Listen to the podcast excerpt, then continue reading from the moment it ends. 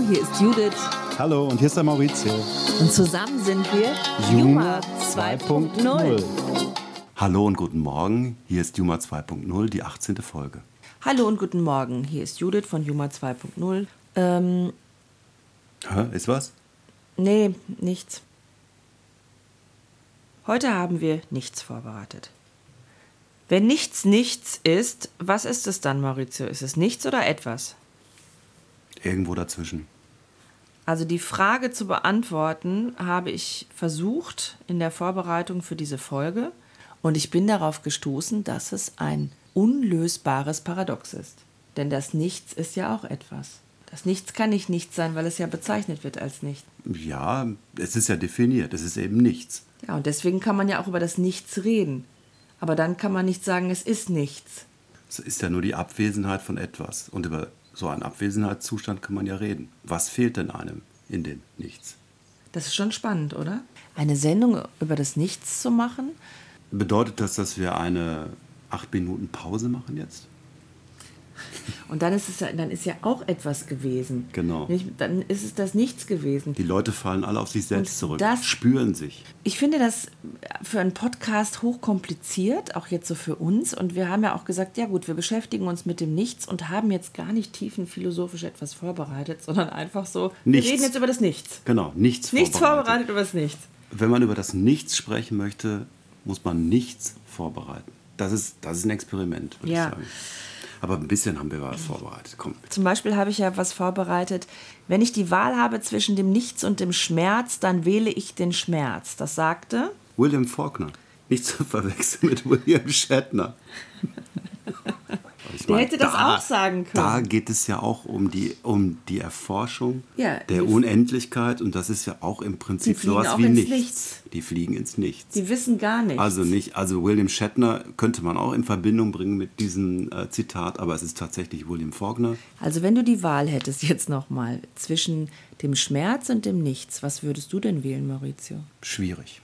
Als ich das Zitat zum ersten Mal gehört habe, habe ich sofort zugestimmt und habe gedacht, natürlich würde ich den Schmerz wählen.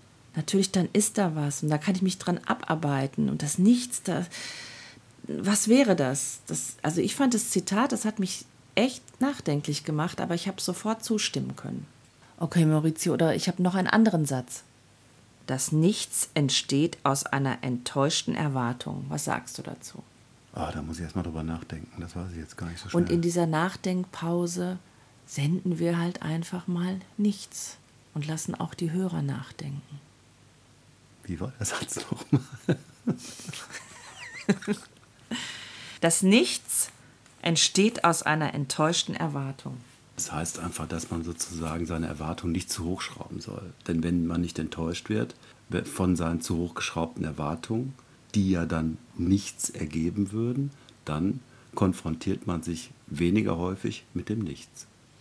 Es ist ja auch gar nicht schlimm, weil zum Beispiel jetzt ist es ja auch ganz oft das Abwesenheit von etwas nicht zu tun können. Es ist ja trotzdem nicht ein Nichts da. Also ich glaube, es wird wirklich sehr kompliziert. Ich wollte nur die Hörer anregen, darüber nachzudenken, weil in diesen Zeiten sind wir ja ganz oft enttäuscht, weil etwas nicht da ist oder nicht gemacht werden kann.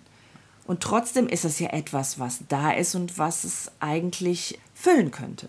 Aber manchmal, wenn ich so auf dem Sofa liege und so an nichts denke und nichts tue, dann ist das irgendwie auch ein schöner Zustand. Aber man denkt doch nie nichts. Dann gucke ich so in die Sonne, die übrigens jetzt im Moment auch scheint.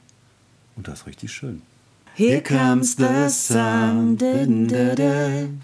Here comes the sun, and I say, it's alright. Die Sonne schien, da sie keine Wahl hatte, auf nichts Neues.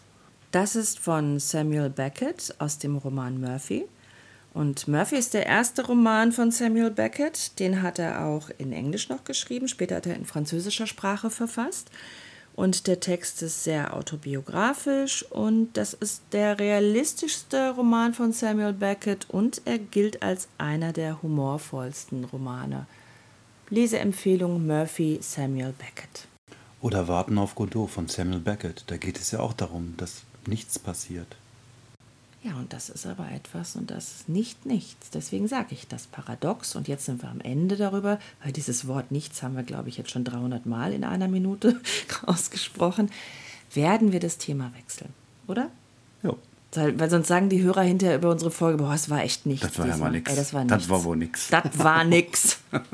Und von nichts zu niemals oder nie ist ja nur ein kleiner Schritt. Und es gibt eine sehr, sehr schöne Geschichte, Trivia zu dem James Bond-Film Sag niemals nie. Ja, so ein kleiner Nebensatz. äh, Der neue Bond-Film ist ja wegen Covid jetzt, glaube ich, schon zwei oder dreimal verschoben worden. Gibt es den überhaupt noch oder weißt du da was? Nee, nicht mehr als du. Sag niemals nie, mit welchem Bond ist das jetzt? Ist das mit Sean Connery?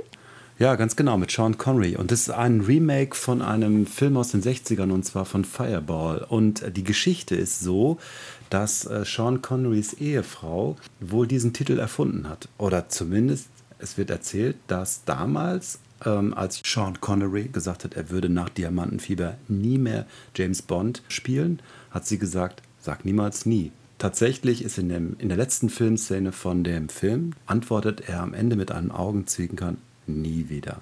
Und ist das dann auch der letzte James Bond mit ihm gewesen? Genau, das war sein letzter James Bond. Und jetzt erzähle ich dir noch mal was, Maurizio. Bonds schottischer Vater Andrew arbeitete demnach nach dem Ersten Weltkrieg für die alliierten Besatzungsbehörden im Ruhrgebiet, um den Krupp-Konzern zu zerschlagen. Da Andrew Bonds schwangere Frau, die Schweizerin Monique Delacroix, wegen eines Eisenbahnstreiks nicht rechtzeitig nach Großbritannien reisen konnte, kam ihr Sohn James in ihrer damaligen Wahlheimat Wattenscheid zur Welt. Das Ehepaar Bond lebte dort noch einige Zeit mit den beiden Söhnen Henry und James, bis es die Familie Bond nach Ägypten verschlug. Und wenn sie nicht verstorben sind, dann leben sie auch noch heute. So steht es in der fiktiven Biografie. And now something completely different. Du wolltest doch noch was über das Essen erzählen. Weißt du, was es gleich zum Mittagessen gibt? Gyoza? Mhm, Das sind so Teigtaschen, die gibt es auch in Japan. Lecker, ich habe Hunger. Und die machen wir gleich in einer schönen Brühe mit Lauch, Möhren und ein bisschen Sellerie. Und das wird eine leichte, feine Brühe, so wie die leichte, feine Küche in Japan. Und das sollte ein Übergang sein. Es gibt einen Philosophen und Koch. Ich habe ein paar Seiten aus seinem Buch gelesen, das da heißt, Kaiseki, die Weisheit der japanischen Küche. Von Malte Hertig. Ja, und es war echt richtig schön, so den Anfang zu lesen und auch über das Essen, über die Zubereitung, Zutaten, woher diese leichte, feine japanische Küche kommt, diese leichten Mahlzeiten. Zum Beispiel eine Miso-Suppe gehört dazu. Es kommt eigentlich aus der Teezeremonie.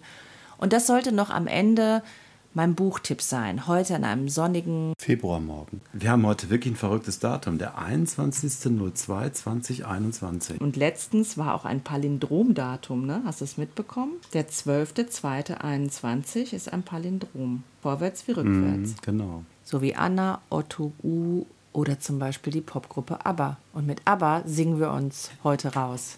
Mamma mia, here we go again. My mind, how can I resist you? Mamma mia, does it show again? My, my, just how much I've missed you. Yes, I've been broken hearted.